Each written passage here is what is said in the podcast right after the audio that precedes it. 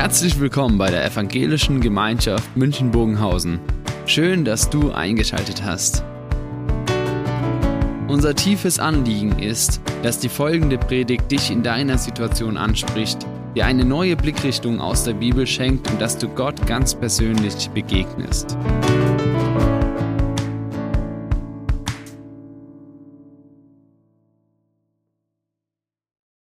So, ich habe meine Reisetasche dabei, nicht weil ich gleich wieder abhaue.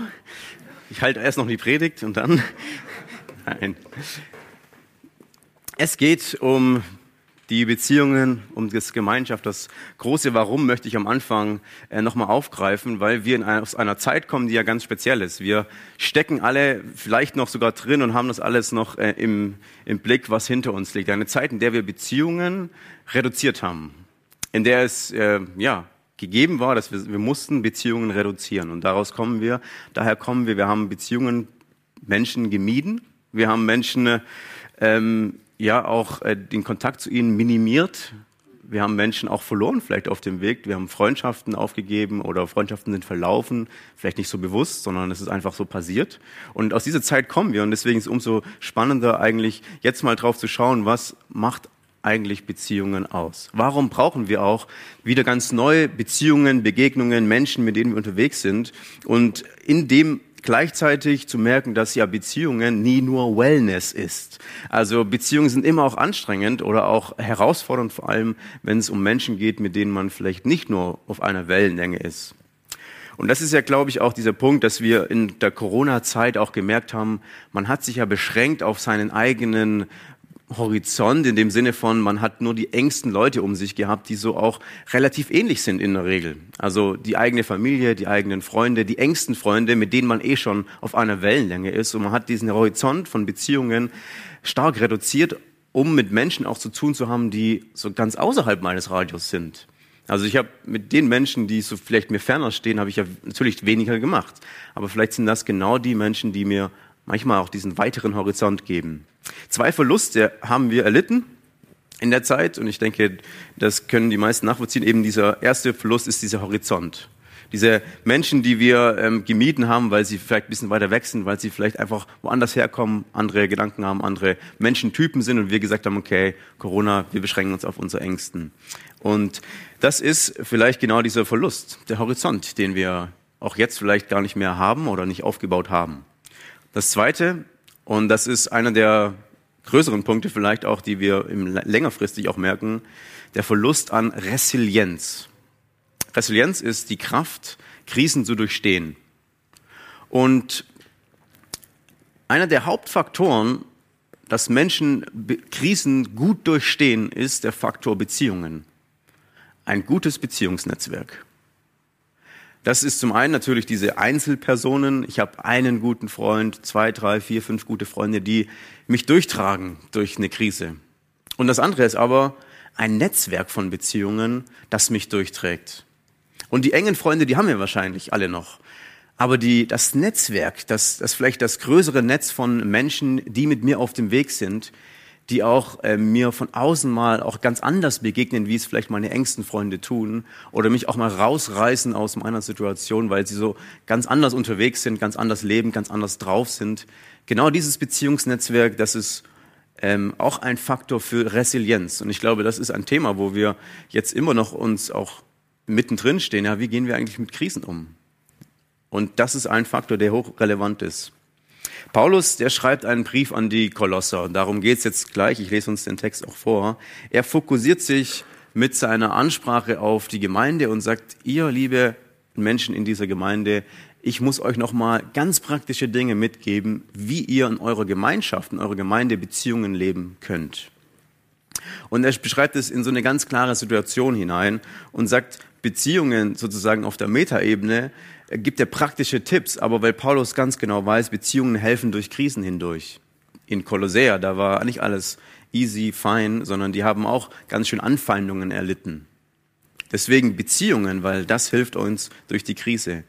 Und Beziehungen helfen, dass wir den Glauben nicht verlieren oder nicht zweifeln, dass wir im Glauben auch eigenständig werden weil wir uns auseinandersetzen mit anderen Glaubensfragen. Und das war in Kolossea eine ganz große Frage. Da gab es Lehren, die waren komplett wild und schräg.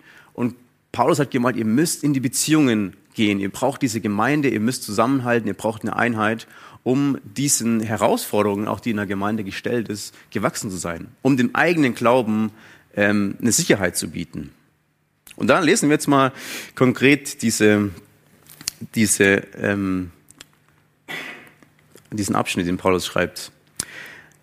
Gott hat euch seinen Heiligen als seine Heiligen erwählt, denen er seine Liebe schenkt. Darum legt nun das neue Gewand an. Es besteht aus herzlichem Erbarmen, Güte, Demut, Freundlichkeit und Geduld. Ertragt euch gegenseitig und vergebt einander, wenn einer dem anderen etwas vorwirft. Wie der Herr euch vergeben hat, so sollt auch ihr vergeben. Vor allem aber bekleidet euch mit der Liebe, sie ist das Band, das euch zu vollkommener Einheit zusammenschließt. Und der Friede, den Christus schenkt, lenke eure Herzen, dazu seid ihr berufen als Glieder des einen Leibes. Und dafür sollt ihr dankbar sein. Das Wort, in dem Christus gegenwärtig ist, wohne in reichem Maß bei euch. Lehrt einander und ermahnt euch gegenseitig. Tut das in aller Weisheit. Singt Gott aus vollem Herzen Psalmen, Hymnen und geistliche Lieder. Denn er hat euch Gnade geschenkt. Alles, was ihr sagt und tut, soll im Namen des Herrn Jesu geschehen. Dankt dabei Gott, dem Vater, durch ihn.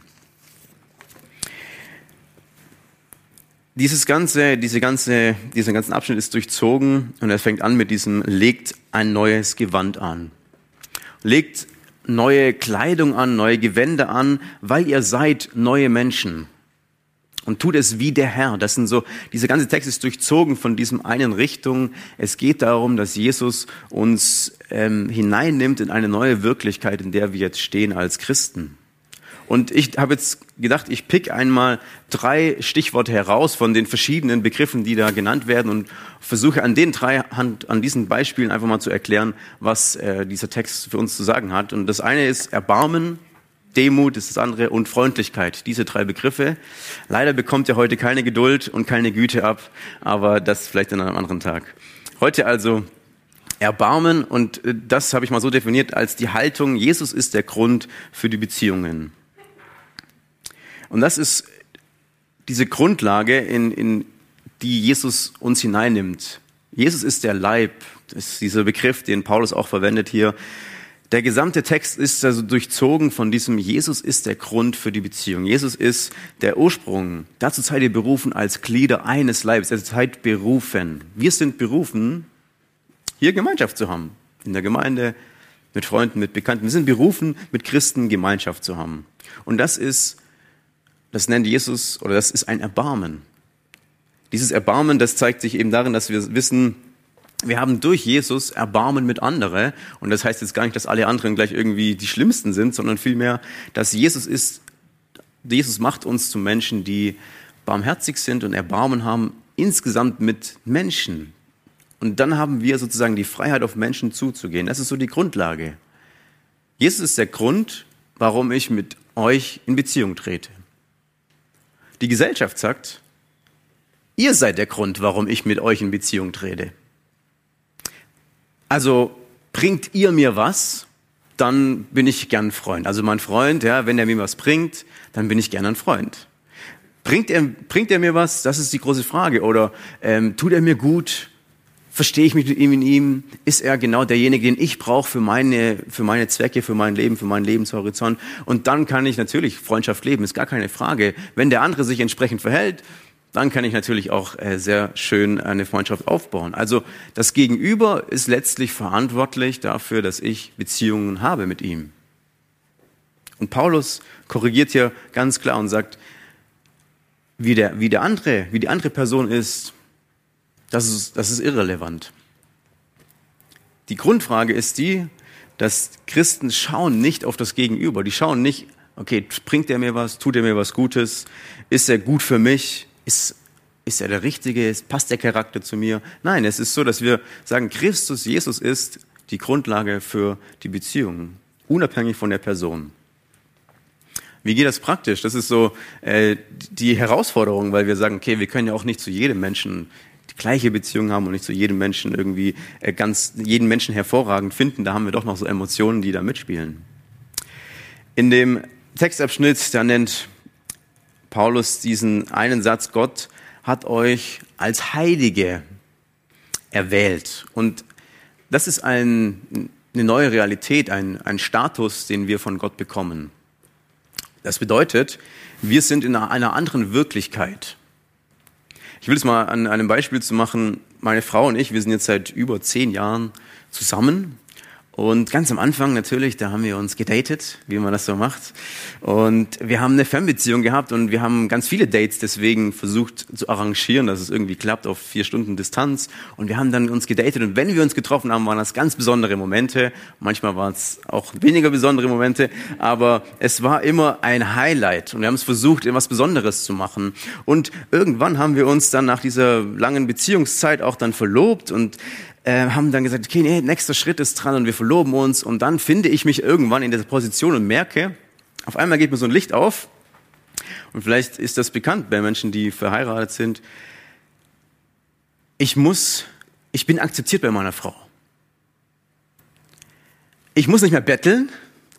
Ich muss nicht mehr ähm, hoffen und bippern und, und äh, die besten Dates äh, hervorrufen und mich irgendwie anstrengen, um mit ihr zusammen zu sein und, und sie, sie denkt gar nicht mehr, äh, sie erwartet das nicht mehr, weil ich einfach ich sein darf und ich bin akzeptiert bei ihr so wie ich bin und da hat sich sozusagen etwas verändert. Und auf einmal bin ich dann in der Situation, dass ich gemerkt habe, ich, ich muss nichts mehr bringen, um akzeptiert zu sein. Und genau das ist der Punkt, den ähm, Paulus hier macht, dass er eben sagt, ihr seid Heilige. Und damit ist gemeint, Jesus, er hat uns schon geliebt. Er hat uns schon alles vergeben. Er hat uns schon so akzeptiert und uns für wertvoll erachtet. Und das ist dieser Zustand, ich weiß ja schon, dass ich akzeptiert bin. Ich muss nicht mehr betteln und ringen und hoffen und, und bibbern. Ich weiß es schon. Und das stellt uns als Christen in eine ganz neue Lebensrealität hinein, dass ich jetzt hier stehe und sagen kann, ja, ich bin ja akzeptiert, so wie ich bin. Klar, das ist für manche und für, für mich manchmal auch noch eine Herausforderung. Aber als neuer Mensch, als Christ, als Heiliger heißt das, äh, wir müssen nicht mehr nervös mit Beziehungen umgehen oder mit Menschen. Wir müssen nicht toxisch werden. Wir müssen nicht unsere Erwartungen vorne anstellen und sagen, hier, ich wünsche mir, dass du und so XY tust. Sondern wir brauchen gar nicht diese Frage stellen, was bringst du mir? Ich weiß und ich stehe sicher, ich habe sozusagen diese Sicherheit, ich bin akzeptiert, wertvoll und geliebt. Und von dieser sicheren Stand aus kann ich auf die Menschen zugehen und bin frei, jedem Menschen so zu begegnen als ein Mensch, unabhängig von dem, was er mitbringt. Und ich habe ja meine, meine, meine Reisetasche mitgebracht und habe da diese drei Beispiele mitgebracht. Ein T-Shirt muss natürlich in eine Reisetasche mit dem Begriff Erbarmen. Das ist ein Basic-T-Shirt. Also so ein T-Shirt, das kann man immer drunter ziehen unter ein Hemd oder auch so. Äh, ganz einfach, simpel. Aber vielleicht ist genau das ähm, auch ein Zeichen dafür, zu sagen, das Erbarmen ist diese Haltung, dass Jesus mich in die Gemeinschaft führt. Das ist so die Grundlage. Die Grundlage, dass Jesus ist der Grund für die Gemeinschaft. Er führt mich hinein zu den Menschen, zu den anderen Menschen hin. Das ist so der erste Punkt. Erbarmen, dass wir von Gott da bekommen haben. Und dann die Demut, die Haltung, im anderen das Positive zu entdecken. Also demütig sein bedeutet im letzten, es geht nicht um meine Wünsche. Ich habe einen Experten da gelesen, das ist Dietrich Bonhoeffer bekannt. Er ähm, ist ein Experte in Sachen Gemeinschaft, hat ein riesen Buch oder ein dünnes Buch, aber mit riesen Auswirkungen geschrieben. Und Dietrich Bonhoeffer, der war Pfarrer in Berlin, hatte eine Studentengemeinde, hat mit Studenten viel gemacht, mit Konfis. Und äh, wie es so schön bei ihm heißt, irgendwie an Wochenenden, an denen er sich zurückziehen wollte, ging er mit Studenten in, ein, in eine Jugendherberge. Also ich glaube, das ist äh, genau das, was man sich vorstellt, wenn man mal ein ruhiges Wochenende will. Eine Jugendherberge und Studenten dabei. Genau. Aber Bonhoeffer hat das irgendwie so gemacht und er ging mit den Studenten in die Jugendherberge am Wochenende und hat da Bibelstudium betrieben und hat mit ihnen diskutiert und hat mit ihnen Leben geteilt, Gemeinschaft gehabt. Und auch aus dieser Zeit hat er dann ganz viel geschöpft. Er hat dann später sogar eine Hütte gekauft am Rande von Berlin, um genau das nochmal viel intensiver machen zu können, noch viel intensiver in Gemeinschaft zu sein. Und er erlebt Christen auch in Gemeinschaft, in Kirche, als Pfarrer, in Gemeinden. Und er schreibt dann eben unzählige Male, ist es der christlichen Gemeinschaft, ist, ist die christliche Gemeinschaft daran zerbrochen, dass sie aus einem Wunschbild heraus lebte. Und er meinte damit dieses Wunschbild von einer idealen Gemeinschaft. Wir kommen in sonntags hierher in den Gottesdienst. Ihr kamt heute Morgen hierher in den Gottesdienst. Und vielleicht hat man dieses Wunschbild von Gemeinde vor Augen gehabt, um endlich Menschen zu begegnen, die mir gut tun. Oder um endlich Menschen zu sehen, die mit mir liebevoll sind. Vielleicht anders wie die Arbeitskollegen, anders wie XY. Endlich Menschen, die, die das Gute in mir hervorrufen und so weiter. Und manchmal gibt es dieses Wunschbild, von Gemeinschaft, von Gemeinde, von Hauskreisen, dass wir sagen, da, das muss passen, die Menschen müssen doch gut zu mir sein, die müssen mich doch lieben, die müssen doch mich toll finden. Keiner darf mir komisch kommen. Wie kann nur jemand mir etwas Kritisches sagen oder irgendwie an, dass ich anecke? Und da hat man so ein Wunschbild, es muss so ablaufen, wie ich denke, vielleicht, es müssen die Christen müssen das so auch verstehen, die anderen müssen so denken wie ich. Einstellungen müssten doch auch alle so haben wie ich, so ähnlich zumindest, und wenigstens nicht aufmüpfig sein. Ja, da, es könnte ja sein, dass man so ein Wunschbild hat und dass man manchmal da hineinfällt und denkt, sich wünscht sich so ein wohliges, so eine wohlige Atmosphäre in, in unserer Gemeinde, in unserer Gemeinschaft, in den Hauskreisen, Kreisen, in denen wir sind. Und jetzt was Provokantes. Ihr sitzt ja schon, das ist gut. Es ist aber Gottes Gnade, schreibt Bonhoeffer, die alle derartigen Träume rasch zum Scheitern bringt. Es ist Gottes Gnade, dass dieses Wunschbild von idealer Gemeinschaft, die mir alles Tolle bringt, dass das zerbrochen wird. Es ist, dies, das ist die Gnade, dass wir merken, dass die Gemeinschaft im letzten sich nicht um mich dreht. Also die Gemeinschaft, die ist nicht nur dafür da oder die ist nicht da, dass einfach nur mir gedient wird und dass ich da was hineinprojiziere, was vielleicht gar nicht gegeben wird. Und Bonhoeffer meint das ganz klar und sagt, dieses Wunschbild, das muss zerbrochen werden. Die Gemeinschaft, die ist nicht dafür da, mir ausschließlich zu dienen. Dieses Wunschbild, das wir in der Gemeinschaft haben, das hindert uns auch, wirkliche Gemeinschaft zu haben. Weil mein Wunschbild, das lenkt auch meinen Blick auf Menschen, die vielleicht mir wohlgesonnen sind und meinen Blick auf Menschen, die so sein sollten, wie ich denke, dass sie sind, sein sollten. Und das ist aber nicht richtig. Das hindert uns an wirklicher Gemeinschaft. Paulus, der hat in dem Abschnitt noch einen anderen Satz gesagt. Ertragt euch gegenseitig und vergebt einander. Und das Ertragen, das hört sich ja wirklich äh, schon hart an. Ja? Ertragt euch, ja, das ist äh, vielleicht eine Bürde. Aber auch dieses Vergebt einander. Und ich habe gedacht, vergeben ist hier ein gutes Stichwort. Dieses Vergebt einander heißt ja, ich muss dem anderen vergeben, der andere vergibt mir. Und manchmal beginnt Vergebung auch nicht nur mit dem, dass etwas an, dass jemand anderes was falsch gemacht hat, sondern dass ich auch was falsch gemacht habe. Manchmal muss ich auch vergeben lernen. Und das heißt für mich, ich muss um Verzeihung bitten, um sagen, es, es tut mir leid, dass ich vielleicht die falschen Erwartungen hatte an Gemeinschaft. Es tut mir leid, dass ich gedacht hatte, du bist so wie ich. Ich dachte, du wärst vielleicht in, so ähnlich wie ich. Und das tut mir leid, dass ich das erwartet habe, dass ich diesen Wunsch hatte, dass alles so nach, nach mir läuft. Aber genau das ist dieser Punkt. Vergebt euch einander. Und seid euch sozusagen in diesem, in, habt diesen Blick, diesen demütigen Blick. Das ist nämlich dieser Punkt, da habe ich das zweite Beispiel dabei. Diesmal kein T-Shirt, sondern eine alte Hose, die ich vor kurzem beim Malern anhatte. Ein bisschen zerknautscht und ich habe diese, diese Hose herausgepickt, weil ich mir gesagt habe, es gibt gewisse Erwartungen, dass ich als äh, Prediger natürlich mit einer schicken Hose komme. Was würdet ihr machen, wenn ich mit dieser Hose hier stehen würde? Oder was würdet ihr denken? Vielleicht, ich denke, ihr seid ja alle lieb und ähm, genau. Aber es ist sozusagen, wir haben diese Erwartungen und ich, äh, wir, wir merken so, ähm, wenn Menschen kommen in unsere Gemeinschaft, in unsere Gemeinde, die so ganz anders sind und vielleicht, ja, als Beispiel jetzt nur so eine Hose tragen, die irgendwie nicht hereinpasst. Oder dann Klamotten, ja, das ist ja nur jetzt mal äußerlich. Es gibt ja auch ganz andere Dinge, charakterlich. Menschen, die nicht hineinpassen. Dann sind die so anders für uns. Und dann merken wir, das ist, das ist erstmal für uns auch fremd und vielleicht auch herausfordernd.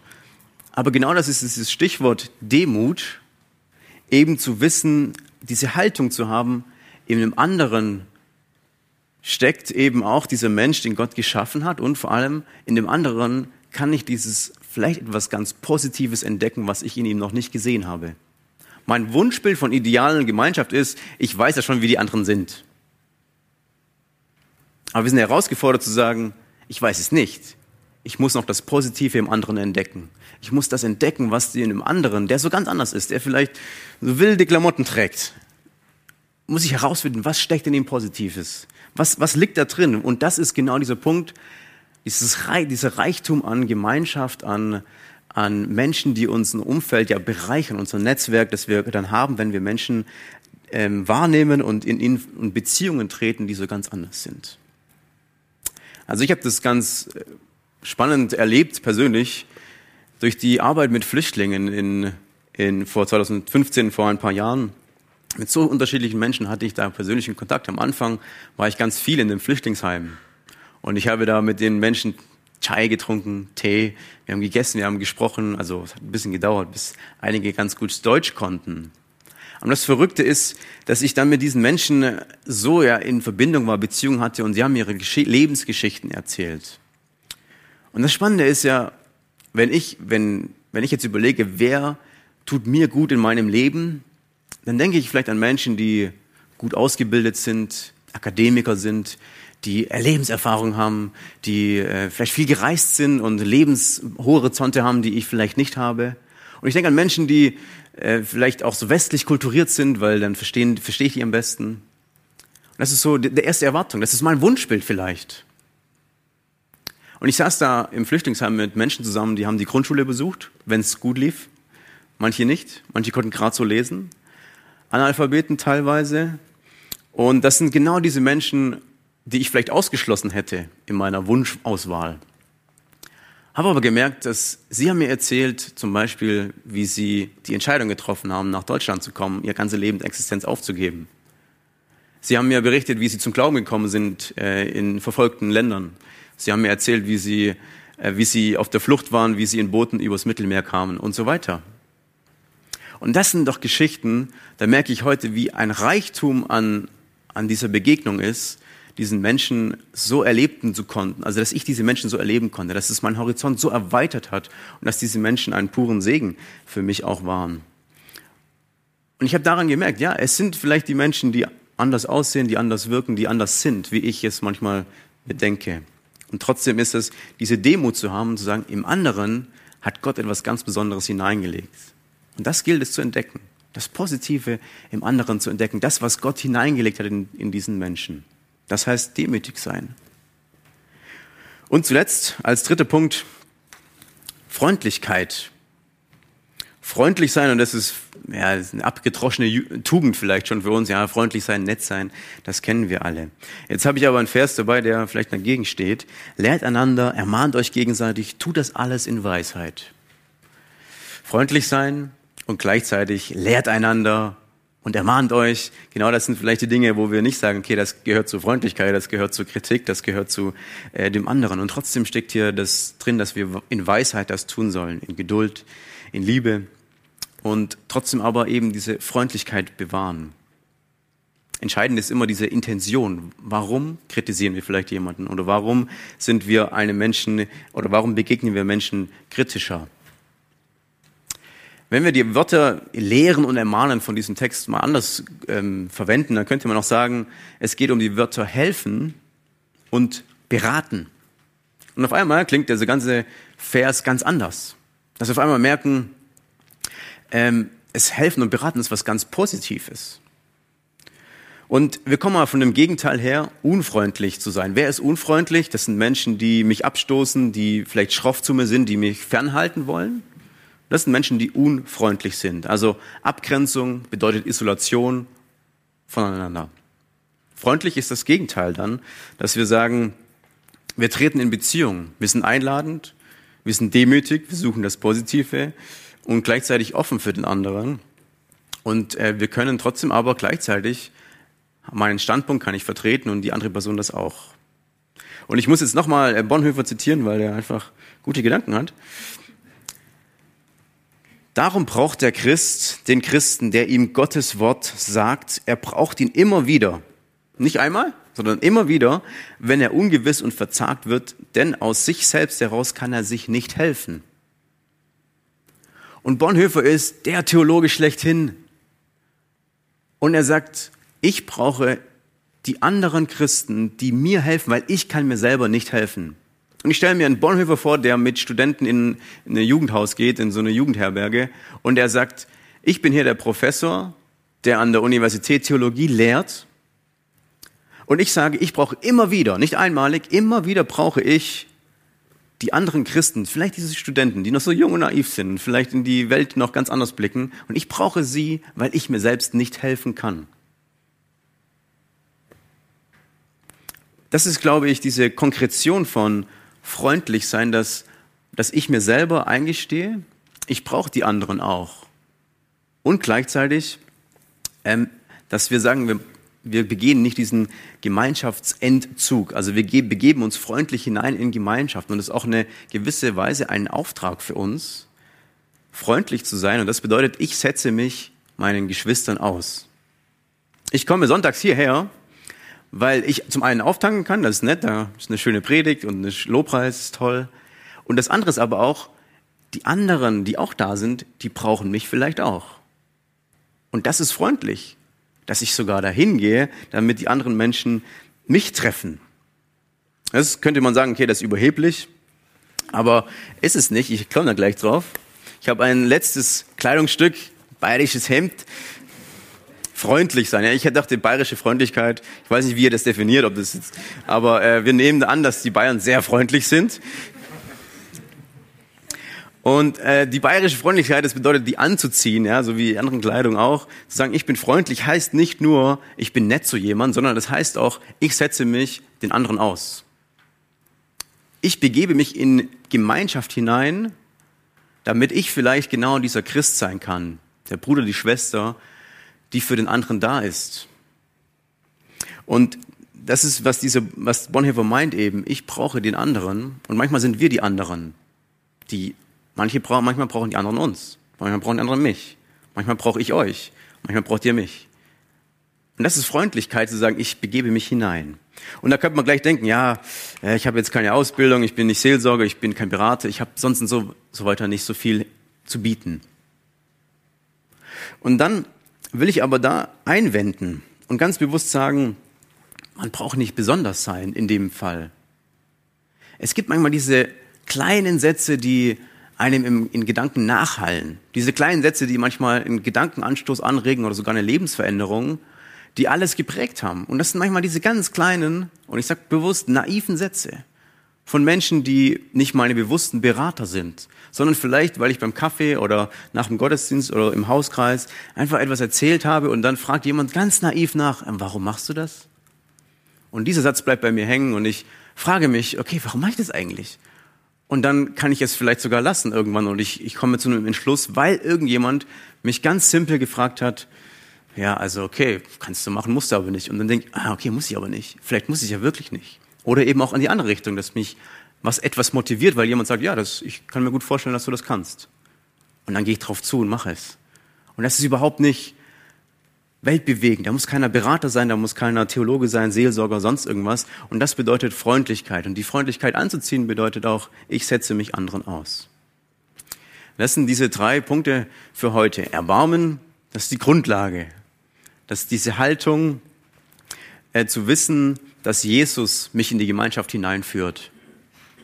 Und dass Jesus der Grund ist für jede Gemeinschaft. Demut ist, in dem anderen das Positive zu entdecken, was Gott hineingelegt hat in die Menschen, in jeden Menschen, egal wie er aussieht.